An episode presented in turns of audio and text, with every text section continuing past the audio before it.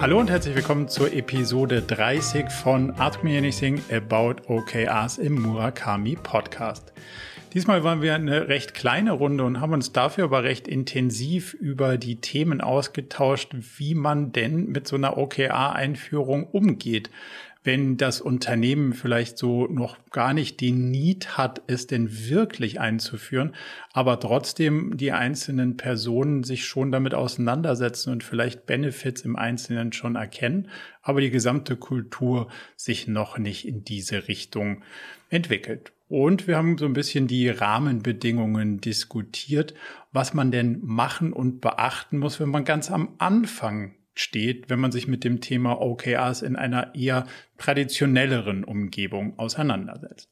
Von daher hoffe ich, dass wir mal wieder den ein oder anderen Impuls und spannende Einblicke geben konnten. Jetzt also viel Spaß mit der Episode 30.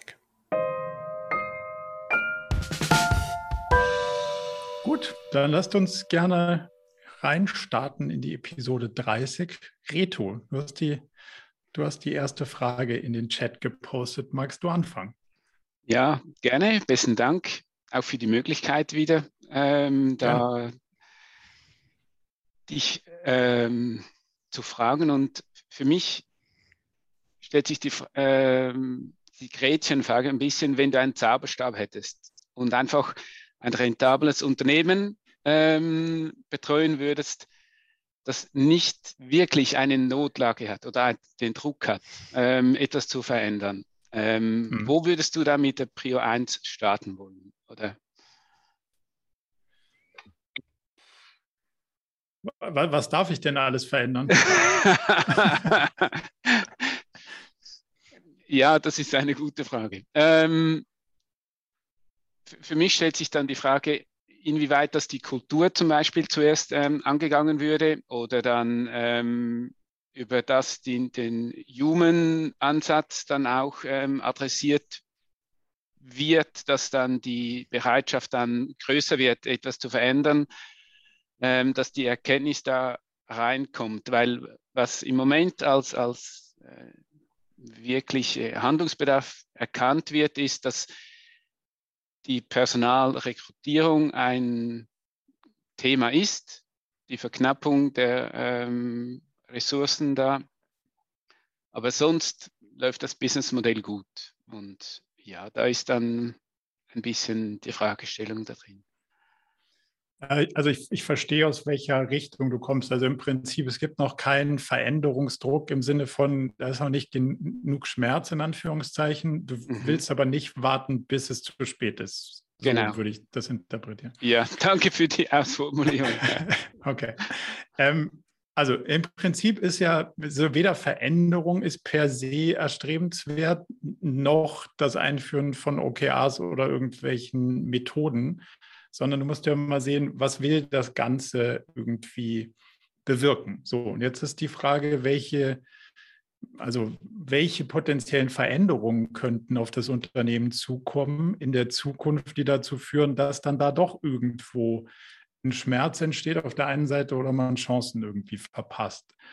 Und wir sagen immer ganz gerne, dass, also wir bereiten unsere, unsere Kunden immer darauf vor, dass die Ebbe kommt, weil, also es ist immer zyklisch und gerade stehen wir, glaube ich, an einer ziemlich heiklen, also gesamtwirtschaftlichen Position. Das heißt, je besser man sich sozusagen darauf vorbereitet, dass die Rahmenbedingungen nicht mehr ganz so positiv einem die Karten spielen, desto besser. So, wenn man das dann versucht, wenn es schon mittendrin ist im Chaos, dann wird es halt umso schwerer, das zu lösen. So, das heißt, zum einen ist ja die Frage, was willst du mit dieser ganzen Agilität und dem ganzen, diesem ganzen Mindset bewirken? Das ist ja so ein bisschen dieses Reagieren auf Veränderungen und nicht dann in Schockzustand zu verfallen, wenn, ich, wenn sich was um mich herum verändert, was die ganze Zeit für mich gut gelaufen ist, sondern halt drauf zu gucken und zu sagen, hey, aktuell ist vielleicht gerade eine Phase, in der die Rahmenbedingungen extrem gut gelaufen sind, so die letzten Jahre. Wenn du siehst, wir hatten Wachstum, also es gibt einige Job, ähm, oder Teilnehmer am Jobmarkt, die haben noch nie was anderes gesehen, außer positive Rahmenbedingungen. Jetzt klar, ist natürlich so ein Corona ähm, durchaus schon als Krise zu bezeichnen, aber wenn du guckst, haben wir das als Wirtschaft ja auch erstaunlich gut irgendwie weggesteckt. So, das ist alles noch so ein bisschen unter der Decke. Und deswegen darauf so zu ein bisschen demütig zu schauen und aus der Historie zu schauen und zu sagen, wahrscheinlich geht es auch mal irgendwie in die andere Richtung. Und ich will nicht dann irgendwie denken, um Gottes Willen, was passiert denn jetzt, sondern halt sagen, worauf ich vertrauen kann, ist mein Prozess. Und mein, mein Prozess ist, zu spüren, was passiert um mich herum, mich auf die Sachen zu konzentrieren, die ich beeinflussen kann, die sauber zu sortieren und dann das zu machen, was mir am meisten bringt und mich am wenigsten Anstrengung kostet. So. Das ist ja eine Mindset-Frage. Und mit dieser Haltung müsste man eigentlich auch schon hervorrufen, dass jemand sich darauf einlässt und sagt, naja, mir geht es ja nicht darum, was zu verändern, des Veränderns willen. Und es geht auch nicht darum, irgendein Framework anzuwenden, weil es die anderen machen oder weil es gerade cool oder en vogue ist, sondern ich will einfach sauber aufgestellt sein, dass wenn die Sonne nicht mehr scheint, sondern es regnet, denke ich mir, naja, ziehe ich halt meine Regenjacke an, aber ansonsten passiert auch nicht so wirklich viel, weil ich mich auf die Sachen konzentriere, die ich beeinflussen kann und die anderen kann ich eh nicht beeinflussen. Damit muss ich dann klarkommen. Also dieses Mindset sozusagen zu transportieren, ist ja gerade dann, wenn schönes Wetter ist, irgendwie hilfreich, weil dann tut es nicht so wirklich weh. Und wir sagen immer, Wachstum verzeiht Fehler. Also wenn du in so einem massiven Aufstieg bist und wenn du halt sau viel siehst, boah, wir wissen eigentlich auch nicht so genau, warum das alles so krass gut funktioniert, aber irgendwie funktioniert es krass gut, dann ist ja eigentlich ganz gut zu wissen, zu sagen, das ist wahrscheinlich nicht hoch reproduzierbar und nicht alleine auf unseren Handlungen basierend, sondern auch mit so ein bisschen außenbedingten Strömungen korreliert. Mhm. Und wenn man so drauf schaut, denkt man so, naja, es könnte sich auch ändern. Und dann weiß ich auch nicht so genau, wie es ändert. Und deswegen versuche ich mich sozusagen resilienter aufzustellen in den guten Zeiten, um dann für die nicht so guten Zeiten gewappnet zu sein, um nicht dann überrascht zu sein, dass sich plötzlich irgendwie die Rahmenbedingungen ändern und ich dann gar nicht den Prozess habe, der mir Orientierung gibt und der mich dann mit einem guten und zuversichtlichen Gefühl da durchführt. Das ist so ein bisschen wahrscheinlich die, also hoffe ich, die Antwort auf deine Frage. Mhm. Und so würde, da würde ich mit dem, wie du es gesagt hast, den Zauberstab hinhalten und zu sagen, ja. schau, das soll uns das ja bringen. Also wir machen das ja nicht einfach so, damit man irgend so eine Agilität oder Framework hat, sondern damit man bestimmt auf Umgebungsrealitäten reagieren kann. Und das heißt schon auch, das ist nicht der effizienteste Weg. Ne? Und das heißt schon auch, weil Leute fragen uns immer, ja cool, wir wollen das einführen, damit wir schneller werden.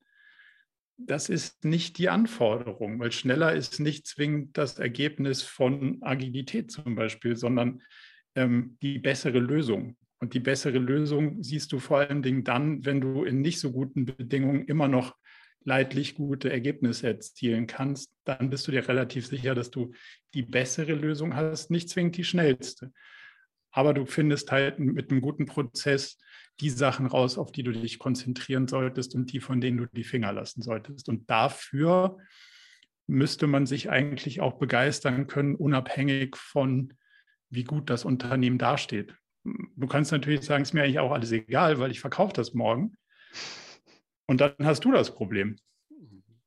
Also das geht schon auch. Das ist eine Frage der Strategie. Ne? Ich sage nicht, dass es anders nicht auch geht. Ich sage nur, wenn du es langfristig führen und behalten willst und dafür die Verantwortung tragen willst, dass das auch morgen und übermorgen noch sauber läuft, dann dürfte man sich eigentlich äh, dafür begeistern lassen, dass es auch in, in super Zeiten irgendwie schlau ist, drüber nachzudenken. Mhm.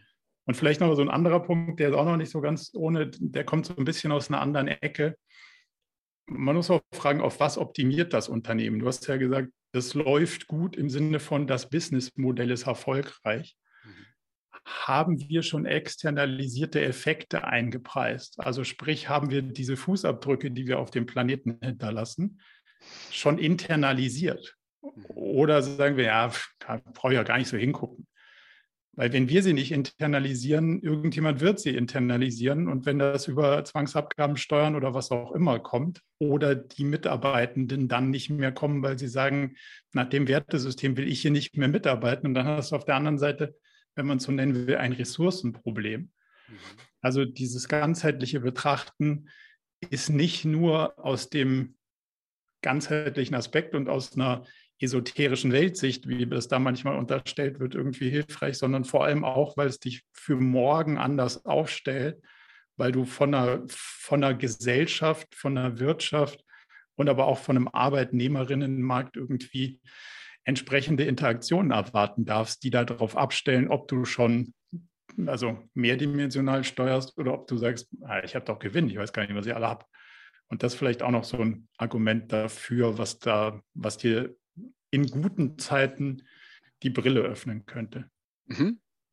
Finde ich ein gutes Argument, ja. Dankeschön. Hilft das deiner Zauber? ja, genau. Ich nehme ihn mal und versuche da mal da drauf zu klicken. Okay. Mo hat mir einen Input gegeben. Dankeschön. Du hast aber hier noch, noch zwei weitere Fragen, also oder, oder ist, ist das Teil der Frage schon gewesen? Nee, war, war so ein bisschen der, der Anschluss und hat mir ein bisschen auch so ähm, dahin gedeutet, du hast in der AMA 28 auch darauf hingewiesen, dass wenn das eingeführt ist, dass das Framework dann mit der Vision auch eine Zeit dauert, bis das dann greift und dass der Human Layer dann eben auch ähm, ein wesentlicher Aspekt da drin ist. Und das hast du eben auch beleuchtet, in diesem Sinn, dass du dann gesagt hast, ja, wenn die Leute dann kommen, dann sind sie da auch begeistert und, und können sich identifizieren. Und das ist für mich da ähm, mit reingeflossen, sage ich mal.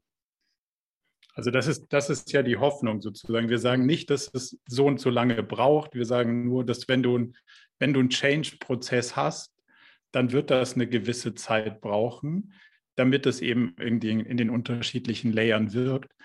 Und wenn du dann eine starke Vision hast, dann begeistert die, dann fängt die halt an, irgendwie dafür zu sorgen, dass du das von dir vorhin ganz am Anfang angesprochene Problem, ich finde vielleicht nicht die richtigen Leute oder ich finde vielleicht gar keine Leute mehr oder die Leute, die ich habe, wollen nicht mehr. Mit den Sachen kannst du darauf natürlich nicht reagieren. Wir glauben, das ist der sinnvollste und wahrscheinlich einzige Weg, wie man ähm, das Unternehmen dauerhaft langfristig irgendwie in der Spur halten kann. Aber ähm, es, ist halt, es geht halt nicht von, von jetzt auf gleich. Und manchmal muss man ja auch erstmal seine eigene Vision nicht finden, aber zumindest mal rausarbeiten. Und das dauert ja möglicherweise auch schon ein Stück weit. Ja, passt. Hat mich bestätigt. Dankeschön. sehr gut, sehr gerne sehe ich hier im Chat noch keine weitere Frage. Wer, wer von euch hat denn noch eine Frage, über die wir diskutieren wollen? Ich hätte noch eine Frage. Soll ich die jetzt erst noch in den Chat schreiben oder kann ich die direkt Nö, sagen? Einfach rein. Ähm, wie kommt man, also wenn man schon mit OKRs gestartet hat und wie oft bei solchen Sachen es natürlich total übertrieben hat und weil er hat irgendwie, weiß ich nicht, 360 Key Results und gefühlt 200 Objectives, ähm, wie ja. macht man den galanten Schwung zurück, wenn eigentlich so die erste Ebene noch ziemlich gut ist und der Rest total ausgefasert? Hm, lass mal versuchen zu verstehen, wo das Ausfasern herkommen könnte. Also was, was würdest du denn, also was, was sind deine bis jetzige Analyse, wo das Ausfasern die, die Ursache hat? also da ich nicht bei, bei der Entstehung dabei war, sondern erst später dazugekommen bin, kann ich hier tatsächlich nur mutmaßen und das kann auch in echt ganz anders sein. Deswegen ist es mit Vorsicht zu genießen. Ich glaube, da spielen zwei Faktoren eine Rolle. Zum einen, dass man ja immer so ein bisschen das Gefühl hat, äh, mehr ist irgendwie besser.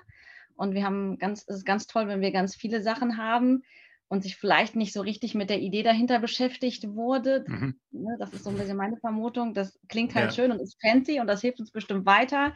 Und jetzt müssen wir innerhalb von drei Tagen müssen alle Kiwisalz haben, weil das ging wohl auch relativ schnell. Also Zeit war definitiv ein Faktor.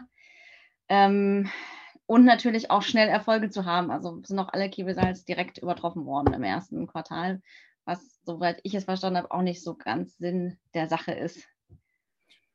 Naja, ob es Sinn der Sache ist oder nicht, aber es ist in der Regel unwahrscheinlich. Also ja. dann, dann wäre also das würde mich wundern. Das wäre eine der wenigen Firmen, die ich, oder wahrscheinlich die einzige, die ich gesehen hätte, die all ihre Key Results in der ersten Implementierung irgendwie trifft und auch noch übertrifft. Normalerweise kommst du beim Zielerreichungsgrad von im Schnitt 30 Prozent raus. Also das würde mich stark wundern, wo auch immer das dann herkäme. Aber ich glaube, der erste Punkt ist, also der ist auf jeden Fall symptomatisch zu erkennen, weil die Grundidee ist ja, am Ende ist es ja eine Pareto-optimale oder zumindest mal eine, eine Pareto-Betrachtung. Ich suche ja die 20 Prozent der Sachen, die ich tue, die mit den Ressourcen, die ich habe, den größtmöglichen Impact machen.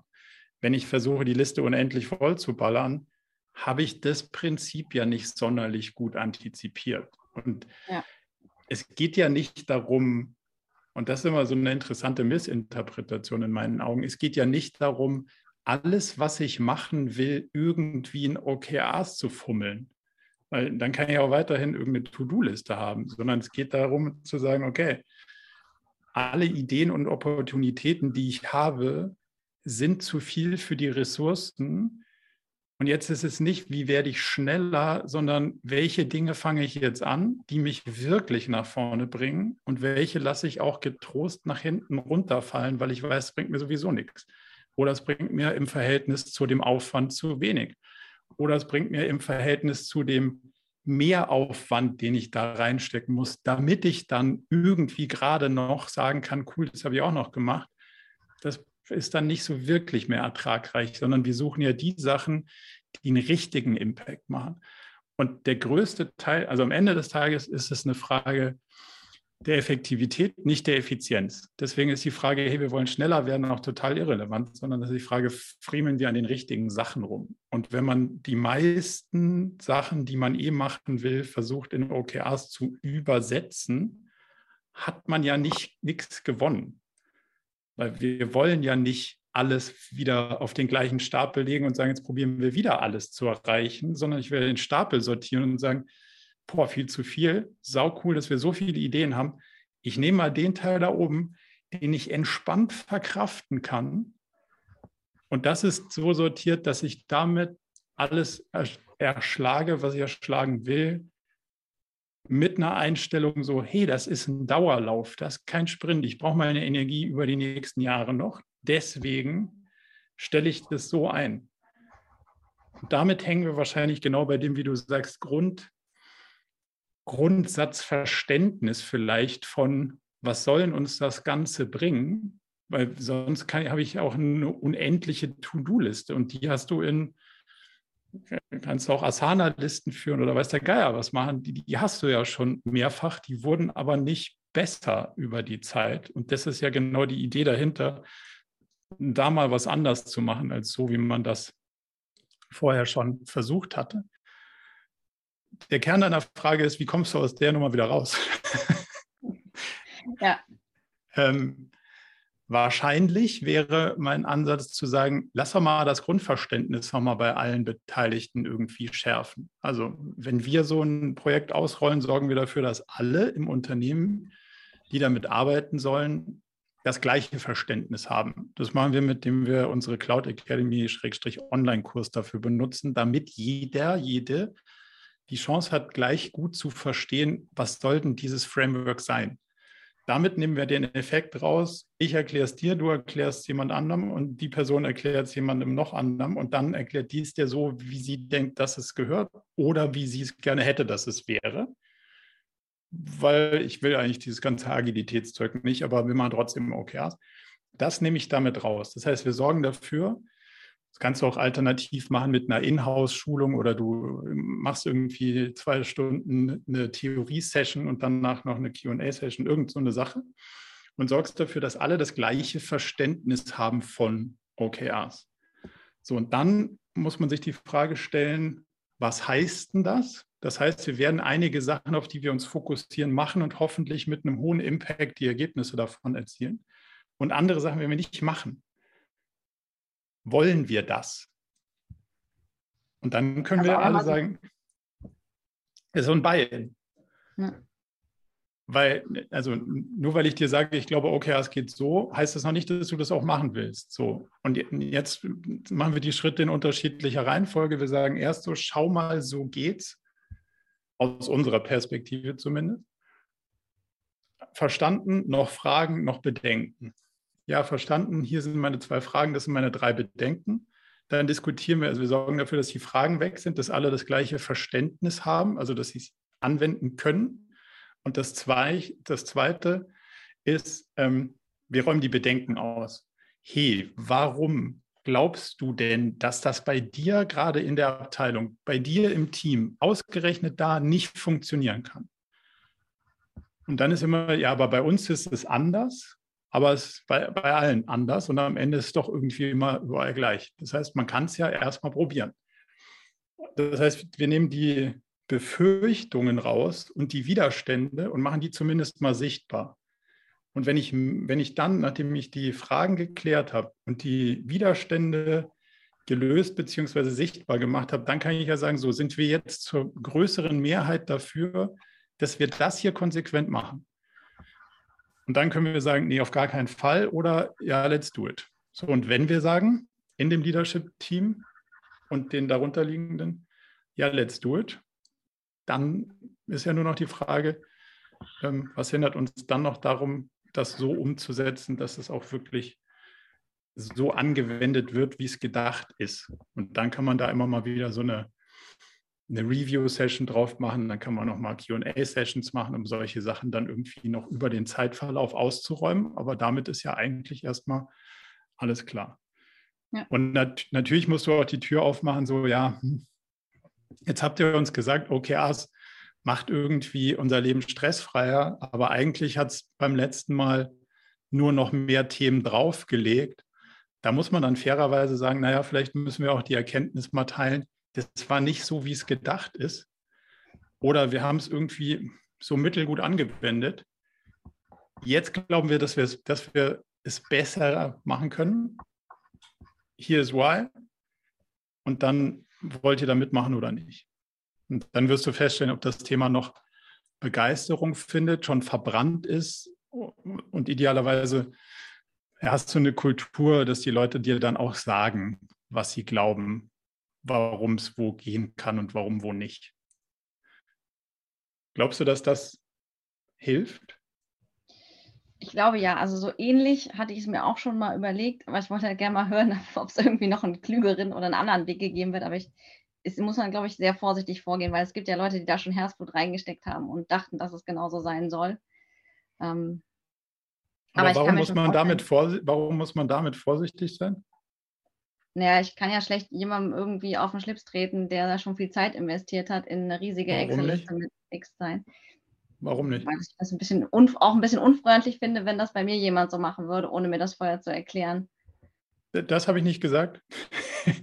also ich finde, wenn wir an der Sache arbeiten und feststellen, so, hey, wir haben was gemacht, das geht so, so wahrscheinlich nicht so toll und anders besser, muss ich nicht vorsichtig sein, dass ich es schneller, anders, besser hinkriege. Ich muss dir erklären, warum ich glaube, dass es anders besser geht, keine Frage und wir bleiben bei der Sache und bleiben menschlich connected. Also das heißt, du würdest niemanden entwerten, du würdest niemanden quasi blöd hinstellen, aber du wirst sagen, hey, ich habe mich mit dem Thema auseinandergesetzt. Da war so ein Typ im Internet, der hat gesagt, vielleicht nicht so, sondern so. Ich glaube, es könnte irgendwie Sinn machen. Lass doch mal drauf schauen, ob das für uns mehr Sinn macht. Und zwar Vollgas und nicht in kleinen Schritten, weil das ist für mich irgendwie, darunter leiden ja Hunderte oder Tausende von Leuten in Teilen. Weil das Ego einer einzigen Person möglicherweise keine Kritik verträgt. Why? Nochmal, menschlich auf Augenhöhe und hart an der Sache bin ich aber schon dafür zu sagen, ich glaube, an der Stelle haben wir es missinterpretiert oder wir haben es, an, lass mal andersrum ausprobieren. Aber dann finde ich dieses, man muss da sehr vorsichtig vorgehen, wäre jetzt nicht mein persönlicher Favorit. Nee, das mit dem vorsichtig vorgehen meinte ich auch eher auf der menschlichen Seite als auf der okay. Sachen, Sachenseite quasi. Ja. Genau, aber das heißt, du bist ja trotzdem schnell bei dem Ergebnis, es anders zu machen. Ja. Okay. Dankeschön. Dann, dann, dann freuen wir uns auf deine Berichterstattung, ob es funktioniert hat. André, glaube ich. Ja, hi. Ähm, ja, ich, ich, weiß gar nicht, ob das, das richtige Format ist äh, für uns. Wir sind jetzt noch relativ in der Findungsphase. Also nicht als Unternehmen, also uns gibt es schon ewig lang. Also Volksbank äh, hört, hört man schon ein bisschen raus, diese eher klassischen äh, Arbeitsweisen. Aber ich bin jetzt hier äh, zum Anfang April hier als, ja, wir nennen es Veränderungsmanager äh, angetreten, um halt ein paar, ein paar Dinge neu zu machen, äh, neu zu denken. Und da steht jetzt auch so das Thema ähm, ja, Arbeitsweisen, wie setzen wir uns Ziele, wir, wie sprechen Führungskräfte mit ihr ihren Mitarbeiterinnen, wie ist so die Kommunikation und äh, da steht halt relativ viel auf dem Prüfstand, weil wir gerade halt ähm, äh, in, in, einem Fusionsprozess sind. Wir übernehmen eine etwas kleinere Bank und jetzt äh, kommen zum Glück mal äh, viele ja, Strukturen und, äh, und Prozesse auf dem Prüfstand. Äh, vieles wird mal zumindest, äh, zumindest werden mal viele Steine angehoben, um, um zu gucken, äh, äh, was sich drunter bewegt. Und äh, ja, da fallen jetzt auch solche Sachen drunter wie ja, Zielerreichungsgespräche, Orientierungsgespräche. macht man einfach nur ein anderes Label dran oder versucht man auch mal die, die Arbeitsweisen zu ändern. Äh, genau, ich hatte es jetzt in den Chat schon mal reingeschrieben, wir sind relativ am Anfang so Konzeptionsphase und deshalb hatte ich mich jetzt einfach mal äh, hier angemeldet für die Veranstaltung, mal so ein bisschen reinzuhorchen, ob das Thema für uns interessant sein kann. Und äh, ja, es, es wird, glaube ich, eine große Herausforderung sein, äh, Agilität allein hier bei uns im Personalbereich äh, ähm, äh, einzuführen. Wir haben Unternehmensbereiche, ähm, die agil arbeiten, die auch mit, mit Scrumboards und so weiter unterwegs sind, was ich auch spannend finde. Ähm, aber ich wollte jetzt mal für uns mal so ab, abklopfen, ob das für uns ein Thema sein kann, was wir halt auch in, in, in breiterer Masse in, in der Bank etablieren können. Deshalb, wie gesagt, äh, ist das vielleicht nicht der richtige Rahmen für meine Fragen, weil ich nämlich erst noch relativ allgemein ran, rantasten möchte. Ja. Das, das, ich glaube, da sind einige in deiner Situation so. Deswegen mhm. ist das kein, also das sind keine unspannenden Fragen. Mhm. Ähm, mhm hast du eine konkrete Frage so in dem Kontext? Sonst hätte ich vielleicht eine an dich, aber erstmal. Äh, stell du gerne äh, deine an mich, weil was Konkretes habe ich noch nicht. Also da muss noch ein bisschen Fleisch an Knochen, dass ich da, äh, da konkretere Fragen habe, ja. Weil der spannende Teil ist ja in der Betrachtung, ob jetzt jemand ein Scrum-Board oder ein Kanban-Ding oder so mhm. hat, das sind ja nur irgendwie Tools. Das sind ja ja, oder das sind meistens nicht mal Tools, sondern es sind meistens nur visuelle Darstellungsformen, die dann in jeglicher Hinsicht benutzt werden für was auch immer, was in Teilen sogar mit der Grundidee davon nicht mal was zu tun hat. Aber man sieht ein Board. So. Und jetzt ist ja die Frage, was ist das Level der Diskussion, die du führen musst, um rauszufinden, ob das was für euch ist und ob deine Mitstreiterinnen und Mitstreiter da Lust drauf haben und ob es eure Probleme löst oder die Probleme, wie wir vorhin ganz am Anfang gesagt haben, die ihr vielleicht noch gar nicht habt, aber die ihr vielleicht auch einfach lieber nicht habt, dann in Zukunft mal, wenn ihr sie möglicherweise hättet.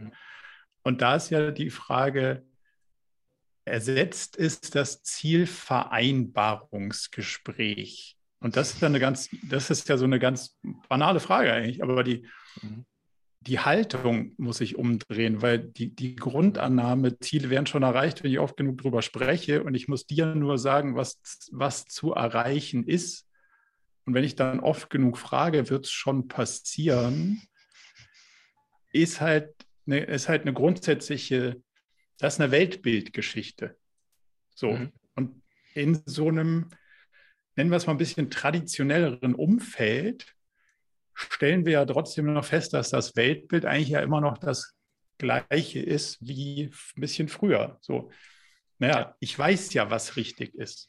Ich weiß ja, was wir zu erreichen haben. Man muss die Ziele nur definieren und dann runterbrechen.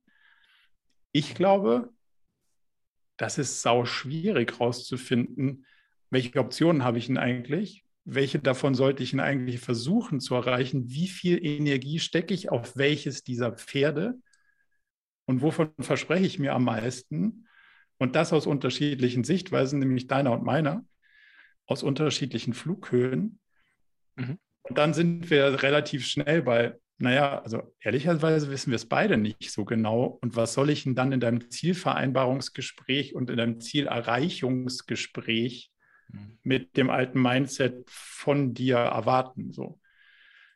Und das ist wahrscheinlich der Kern der Veranstaltung, um erstmal rauszufinden, wie, wie wollt ihr denn auf die Welt schauen? Und das ist, glaube ich, so eine Core Beliefs, Core Principles oder Kernannahmen, wie man auch immer das auf Deutsch schön ausdrückt. Das ist ja die Frage, was ist euer Weltbild? Also, wie glaubt ihr, dass der Mensch ist? Will der per se irgendwie intrinsisch was schaffen oder muss man dem was anschaffen? Glaubt ihr, dass man weiß, was das richtige Ziel ist, weil man genug Erfahrung hat? Oder glaubt ihr, man muss irgendwie mit so einem Sensing-Mode durch die Gegend fahren, die Sensoren ausklappen und sagen, oh, interessante Strömung, wenn die sich irgendwie ausbreitet, muss ich ganz anders reagieren als auf die Strömung, die ich bis jetzt kenne. Wie ich das mache, weiß ich auch noch nicht so genau. Und dieses, ah, ich muss den, den Weg nur ordentlich vorzeichnen und dann ist der einfach abzulaufen, das wäre natürlich immer der effizienteste Weg. Der Wasserfall ist der effizientere Weg als das agile Vorgehen. Mhm. Die Frage ist halt nur, suchen wir den effizientesten Weg. Wir suchen nämlich nach Effektivität und nicht nach Effizienz. Und deswegen ist uns wahrscheinlich der effizienteste Weg nicht der richtige, sondern wir suchen die beste Lösung, nicht die effizienteste. Und das sind ja wahrscheinlich, das klingt alles immer so ein bisschen metaphilosophisch, aber das sind ja die Fragen, die du wahrscheinlich mal an der einen oder anderen Stelle irgendwie so ein bisschen anzündeln könntest, um rauszufinden, wollen wir das eigentlich? Und wenn ja, warum wollen wir das eigentlich und was versprechen wir uns davon? Oder wollen wir einfach nur so ein paar Schnüre an die Wand bauen, ein paar Boards bauen, bunte Sofas hinzustellen, wie all die Accelerator vor uns auch schon, die dann doch wieder an den Konzerndenken scheitern. So. Das könnten ja die spannenden Fragen sein, mit denen du dir wahrscheinlich eine Menge Zeit sparst, weil auf dem Framework-Layer per se sind die meisten Fragen ja schon beantwortet. Also wie es geht, ist ja schon mhm. klar. Die Frage ist, geht's oder was willst du damit machen und hilft dir das, dein Problem zu lösen? Das sind ja, und willst du das überhaupt? Das sind ja die spannenden Fragen. Das sind sehr, sehr gute Fragen. Das ist, äh, sind sehr gute Fragen, um drauf rumzudenken, ja.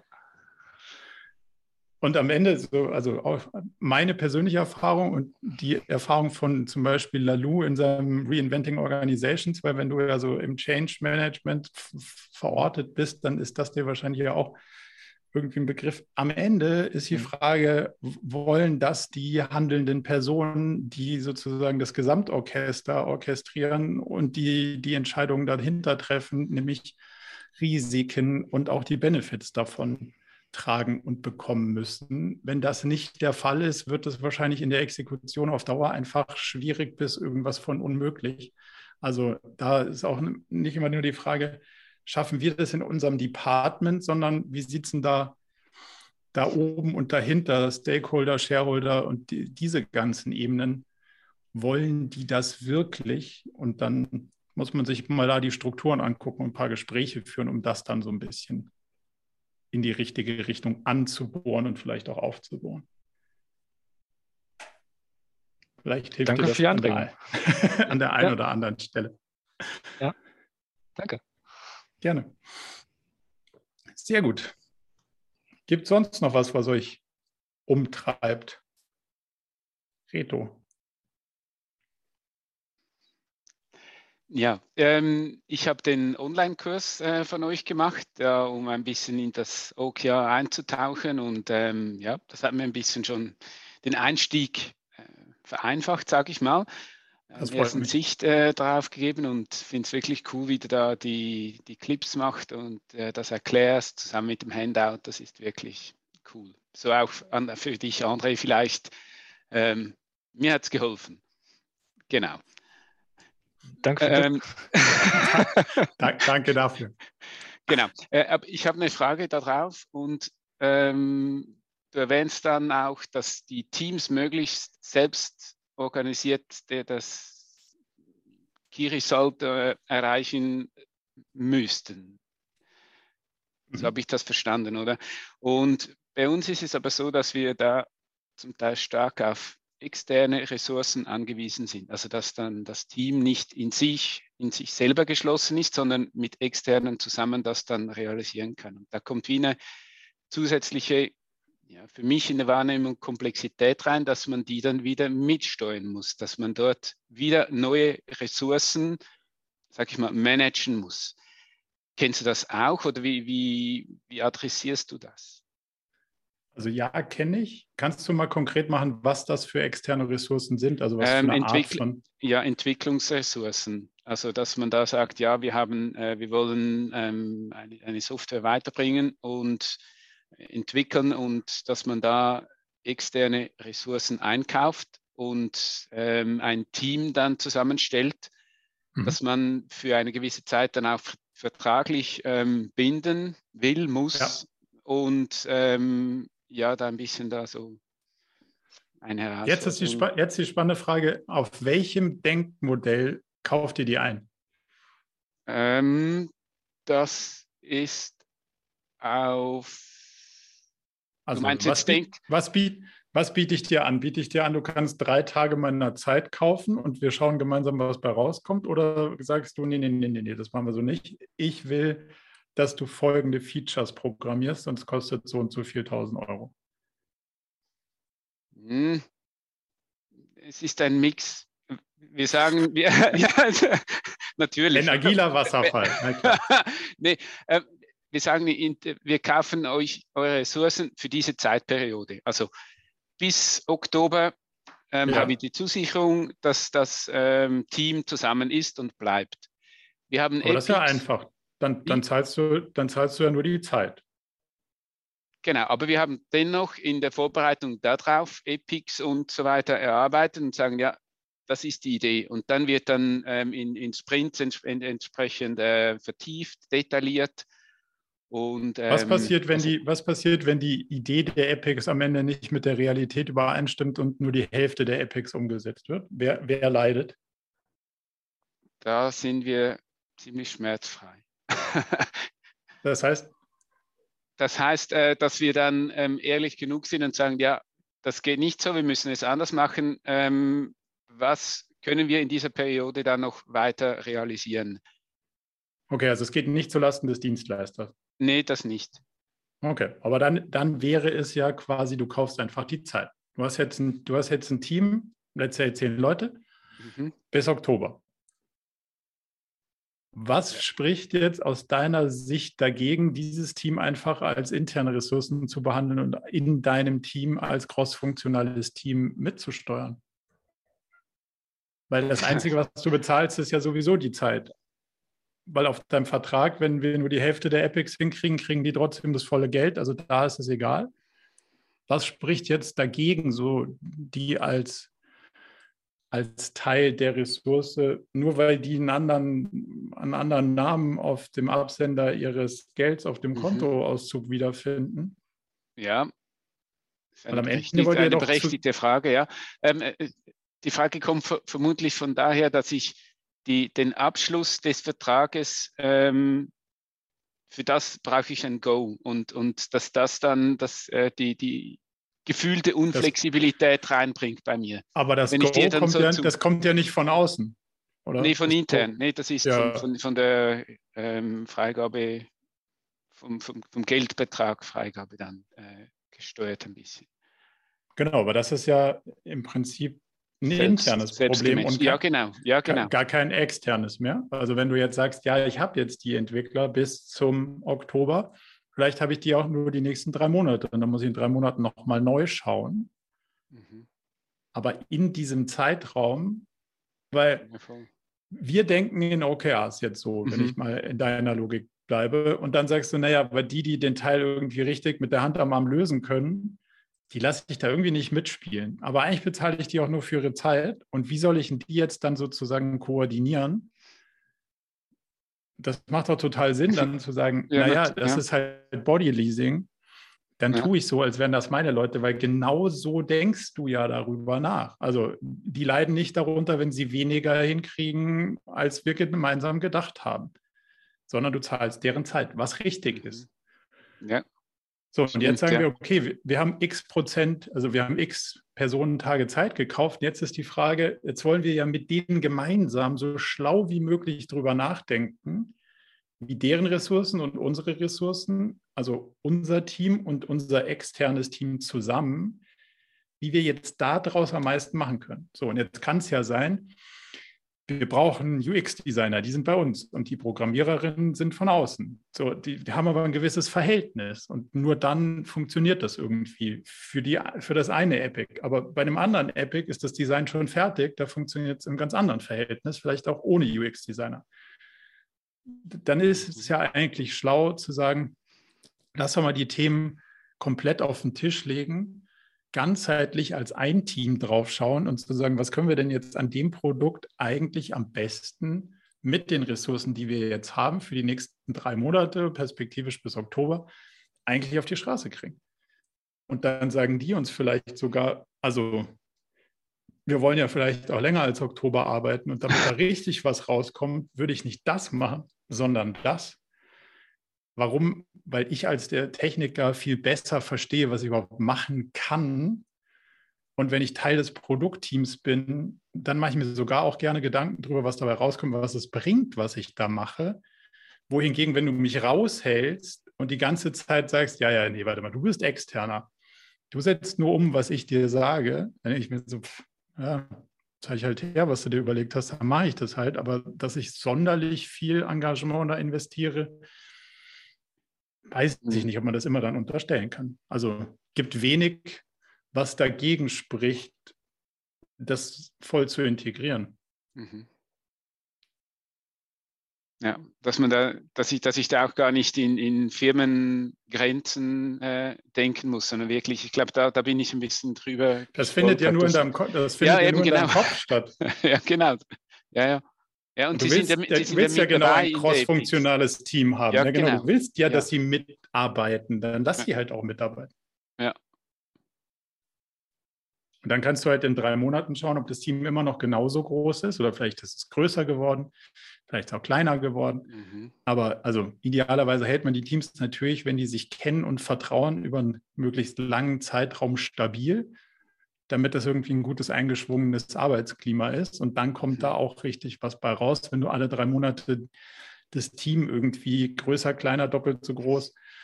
Das, das ist ja alles Distraction, das muss das Team ja vertragen können. Mhm.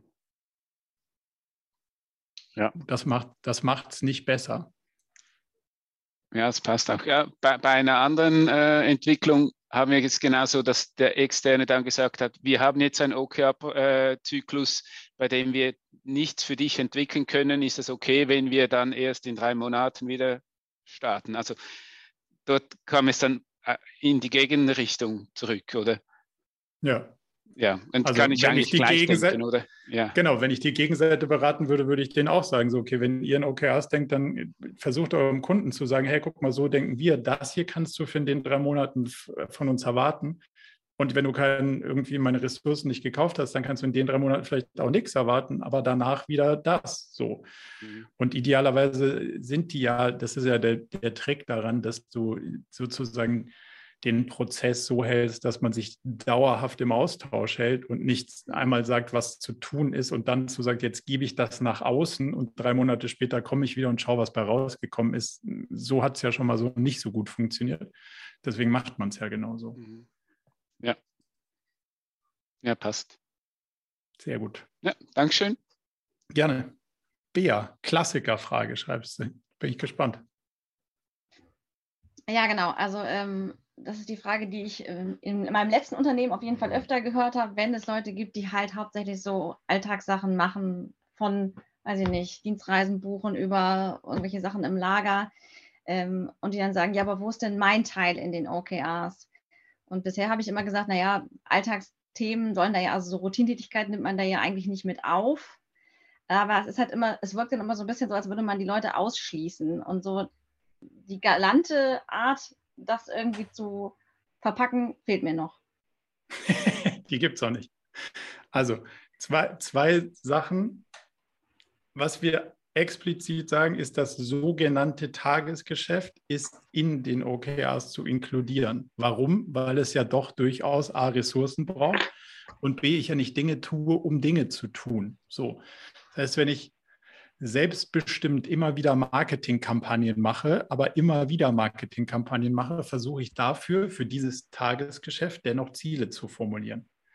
Wenn ich jetzt, um dein Beispiel mache, irgendwie eher in dem PA-Bereich unterwegs bin, also sehr reaktiv und auch gar nicht selbstbestimmt, oder zum Beispiel, das ist ein anderes Beispiel, an einer Maschine im Lager, da muss man da nochmal gleich anders drauf schauen. Aber dieser reaktive Bereich, da muss man ja die Frage stellen, nochmal einen Schritt zurück, was soll denn OKRs uns bringen? Und das ist ja Steuern in Unsicherheit, weil okay, ich kann selber über meine Zeit also bestimmen und kann die Zeit bestmöglich, also die Zeit entsprechend Energie bestmöglich einsetzen, um im Sinne der Strategie am weitesten nach vorne zu kommen. Wenn ich die Entscheidung gar nicht selber treffen kann, dann kann ich da wahrscheinlich auch nur begrenzten Mehrwert rausziehen. Also das heißt, wenn ich irgendwie dafür, also wenn ich dafür da bin, deine Reisen zu koordinieren, dann habe ich halt plötzlich viel zu tun, wenn du viel reist und plötzlich wenig zu tun, wenn du wenig reist. Das Vorhalten der Ressourcen ist möglicherweise ineffizient, aber wenn dir das wichtig ist, dass wenn du reist, ich schnell reagiere, dann ist das halt so. Jetzt kann ich mir noch überlegen, naja, was mache ich, wenn du nicht reist? Mache ich halt irgendwas anderes Sinnvolles? Räume ich vielleicht irgendwie so ein bisschen die Datenlage auf oder was auch immer? Aber das ist ja dann nicht mehr komplett selbstbestimmt möglich. Das heißt, so richtig mit meinen Zielen kann ich ja gar nicht agieren, sondern ich muss ja dafür sorgen, eigentlich darauf zu reagieren, wie du tickst. So, jetzt können wir versuchen, den Prozess gemeinsam zu optimieren. Also jetzt können wir dafür schauen, dass wir vielleicht andere Wege finden. Ähm, ich mache dir ein Beispiel. Meinen Kalender zu koordinieren versus ich habe einen Kalender, wo ich dir einen Link schicke und da kannst du dir jetzt dann als Kunde zum Beispiel selber einen Termin raussuchen, nimmt vielleicht einen großen Teil dieser immer wiederkehrenden reaktiven Tätigkeiten weg und macht es für beide Seiten sau angenehm, weil wenn man repetitiv immer das Gleiche macht, ist, ist die Wahrscheinlichkeit hoch, dass sich das irgendwie digitalisieren, automatisieren oder rationalisieren lässt. Also ich würde immer erst auf der Ecke darüber nachschauen, gibt es eine, mhm. eine technologische Lösung, gibt es irgendeine andere Lösung, wie ich das Problem per se wegkriege. Und dann bei dem, was übrig bleibt, mache ich dann vielleicht noch repetitiv das Gleiche. Und wenn ich reaktiv repetitiv das Gleiche mache, dann ist das mit den, dann, dann ist wahrscheinlich dieses, ich sage dir vorher, was am Ende des Quartals rauskommt, das ist dann so mittelspannend. Das ist dann aber auch nicht so schlimm. Ja. Weil, weil das ja, das ist, das obliegt ja der Rolle. So. Und da ist natürlich ein Teil der Ineffizienz, liegt im Vorhalten der Ressourcen auf das Nicht-Planbare. Das ist, also das ist in der Natur der Dinge. Der andere Teil ist, zum Beispiel, an, jetzt bin ich ein Mitarbeiter an der Maschine. Das Letzte, was du wollen würdest, ist, dass ich morgens komme und sage, geil, ich überlege mal, was ich jetzt mit dieser Maschine alles so anstellen kann.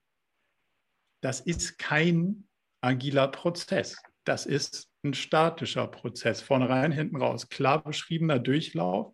An der Stelle arbeiten wir auf dem Level nicht mit den OKRs, weil es hilft nicht, Sensing zu haben und zu überlegen, so, cool, heute regnet es, dann probiere ich mal irgendwie einen anderen Hebel aus, sondern ich will ja dafür sorgen, dass es extrem stabil und berechenbar und zuverlässig ist. Das heißt, der Teil mit diesem agilen, ich gucke mal, wie sich die Sache hier verändert und wie ich mich adaptieren kann, passiert dann eher auf der Leitung der Abteilungs, also auf der Ebene der Abteilungsleitenden zum Beispiel. Also jemanden, der ein Team leitet oder so, wäre dann mit einem OKR-Set ausgestattet, aber Leute, die am Regal an der Maschine sind und einem klar definierten Prozess folgen, haben keine OKR-Sets dann an der Stelle, weil's an, weil, weil das Tool für die Herausforderung einfach ungeeignet ist. Macht das Sinn? Ja, total. Danke. Und, und hier, also so die, die Grauzone ist das Verbuchen von Belegen in der Buchhaltung. Da ist man dann eher in diesem, eher in dem Verwaltungsapparat mit drin. Also alle anderen haben auch OKRs. Am Shopfloor ist es einfach, weil da haben die anderen auch alle keine OKRs, dafür bin ich auch nicht abgehängt. Wenn ich dann in diesem Verwaltungspart mit drin hänge und bin Teil des Finance Departments und die machen irgendwie so krass andere Sachen, aber meine Arbeit ist hochgradig repetitiv. Ja, dann versucht man das schon durchaus auch in OKRs abzubilden und dann das Let's Data ist zum Beispiel so ein Prozess wie Reisekostenbelege. Der ist immer sau aufwendig und muss den Leuten immer hinterherlaufen. Dann kann ich mir in einem Quartal vornehmen, der ist danach nicht mehr so aufwendig und der nervt die Leute nicht mehr so, die reisen. Und danach nehme ich mir einen anderen Prozess vor. Also da kann ich schon Stücke sozusagen inhaltlich in OKRs übersetzen und der andere Teil wird leider den Evergreen-Tod sterben, weil die Belege, die da sind, gilt es zu verbuchen und zwar mit möglichst wenig Aufwand und halt fehlerfrei. Da arbeitet aber ja schon jemand dran, dass das nicht so bleibt, dass man das irgendwie von Hand machen muss, hoffe ich. Sachen, die schon in Computern sind, auszudrucken, wieder einzuscannen und wieder einzugeben, kann offensichtlich nicht der effizienteste Weg sein. Da muss man drüber nachdenken, dass das hoffentlich nicht so bleiben kann und das dann auch egal, wenn das irgendwann wegfällt, weil die Person wird was Schlaueres finden, wie sie ihren Mehrwert im Unternehmen beisteuern kann. Hilfreich so ein bisschen zum Einsortieren? Ja, auf jeden Fall, danke. Sehr gut. Reto noch. ich möchte da nicht zu viel Zeit beanspruchen und die anderen. Nö, nö du bist, so, solange sich keiner einträgt, ist ja, also wir, wir sind da, keine Frage. Schön. Ähm, ich möchte etwas anschließen an meine ersten Frage, dann, wenn man etwas, das OKR einführt, ob schon der Need nicht wirklich vorhanden ist. Aber ein bisschen aus einer anderen Ecke. Ich habe verstanden, dass du deine erste Einführung ähm, so gemacht hast, dass du nicht Geschäftsführer warst, sondern aber in der Rolle der Geschäftsleitung und dann das OKR in deinem Team umgesetzt hast. Mhm. Ähm, Inwieweit siehst du da eine Gegebenheit von der Funktionsebene, dass du in der Geschäftsleitung warst, dass das erfolgreich war? Hat das einen Zusammenhang oder denkst du, das wäre auch möglich gewesen, wenn du eine Funktionsebene tiefer ähm, verantwortlich gewesen wärst? Ähm, beides. Also der beste Weg, es reinzukriegen, ist, wenn es ganz oben auf der gesamten Breite anfängt und nicht sofort durchexekutiert wird im Sinne von, jetzt mache ich jede Ebene, sondern ich mache erstmal die ganze Breite. Das wäre für mich der, der idealtypische Anflug. Ich sage nicht, dass du nicht gleich alles machen kannst. Ich sage nur, wenn ich mich situativ entscheiden muss, für es irgendwo aufhören zu lassen, dann nehme ich immer die ganze Breite und nicht die Tiefe versus ein Ding in der Tiefe, aber die anderen machen nicht mit. So. Ähm, wir hatten natürlich das Backing des gesamten C-Levels, dass wir das so machen wollen. Und ich probiere das mal aus, aber auch mit dem entsprechenden Standing, dass ich gesagt habe, so, also ich mache das jetzt mit diesem Marketing-Team ein Quartal, aber das heißt, ihr redet mit mir, ich rede mit dem Team, das Team redet mit mir, dann rede ich mit euch. Niemand redet mit jemandem in dem Team und sagt denen, was sie zu tun oder zu lassen haben oder was hier für Ziele noch so über den Zaun kommen, um es zu isolieren. So, dazu brauchst du natürlich A, das Standing, dass du sagen kannst, hey, lass das mal so isoliert betrachten, damit es auch funktioniert. Und natürlich auch die ähm, zumindest mal die Offenheit und das Interesse der anderen, es über diesen Umweg sozusagen zu spielen und rauszufinden, wie das geht. So. Das hat dazu geführt, dass auf der Arbeitsebene drunter die Leute sehr interessiert waren in der, hey, was machen die da genau? Wie geht das? Irgendwie sind die entspannter geworden und wir irgendwie nicht. Irgendwie sagen die Nein zu Sachen, die wir über den Zaun geworfen haben. Wir sagen zu allem Ja und kommen von vorne bis hinten nicht irgendwie voran das ist interessant, lass mal verstehen, was machen die da. Das ist sozusagen ein bisschen die Dynamik, aber das hat ja schon was damit zu tun, dass du diesen geschützten Raum schaffen musst. Und dafür brauchst du ein bestimmtes Standing. Ob, das ist, glaube ich, ein bisschen egal, auf welcher Ebene du das hast. Aber du musst es dir erarbeiten, zutrauen und auch rausnehmen, zu sagen, warte mal ganz kurz, ich halte jetzt hier über den Teil, den ich verantworte, so eine Glocke rüber und protecte das, damit das System in sich selber funktionieren kann. Weil wenn du den Leuten sagst, hey, wir machen jetzt OKRs, ihr macht jetzt hier mal auf dem Zettel das und aber alle anderen quatschen euch trotzdem von der Seite rein, dann hast du auch, also hast du nicht sonderlich viel Wahrscheinlichkeit, dass du dann positiven Piloten ja. mit rauskriegst, weil es ja unwahrscheinlich ist, dass sonderlich viel rauskommt und gleichzeitig die Entspannung steigt. Würde ich das heute nochmal so machen? Wahrscheinlich nicht zwingend. Also das ist schon ganz schön viele Jahre her. Das Einzige, was es damals gab, war das Video von Google Ventures. Es gab keine Bücher, kein John Doerr, gab es alles nicht, sondern ein YouTube-Video. Das war mir auch ein bisschen heiß zu sagen, super, jetzt machen wir das mal mit dem ganzen Unternehmen, sondern lass mal ein bisschen checken, wie das funktioniert und dann ausrollen. Das würde ich heute wahrscheinlich anders sehen, weil der Teil ist ja erforscht und ausreichend gut beschrieben.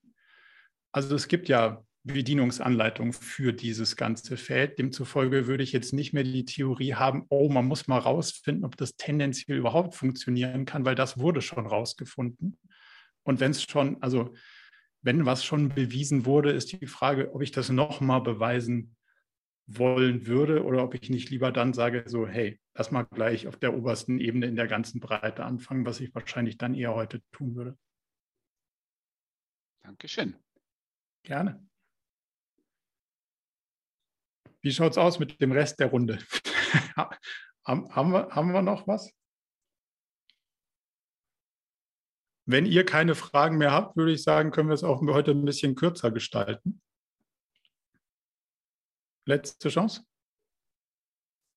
Nee, dann würde ich sagen, Reto, auch vor allem für deine vielen spannenden Fragen vielen Dank. Und Danke, äh, Marco. hoffe, ich habe euch ein bisschen die ein oder andere Perspektive erhellen dürfen können und freue mich gerne auf den Austausch beim nächsten Mal. Dankeschön. Dankeschön. Bis dahin. Ciao. Tschüss. Ciao.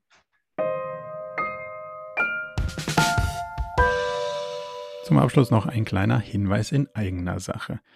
Wir haben ja nicht nur diesen spannenden Podcast, sondern auch einen Newsletter, bei dem wir uns versuchen, so aus unterschiedlichen Perspektiven dem Thema zu widmen, wie man eigentlich sein Leben und ein Unternehmen heute so wirklich führen kann und soll.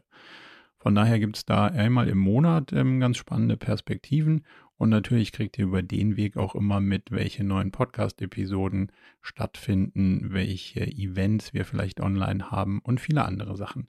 Von daher meldet euch am besten gleich zur Mailingliste an unter murakami.com/newsletter.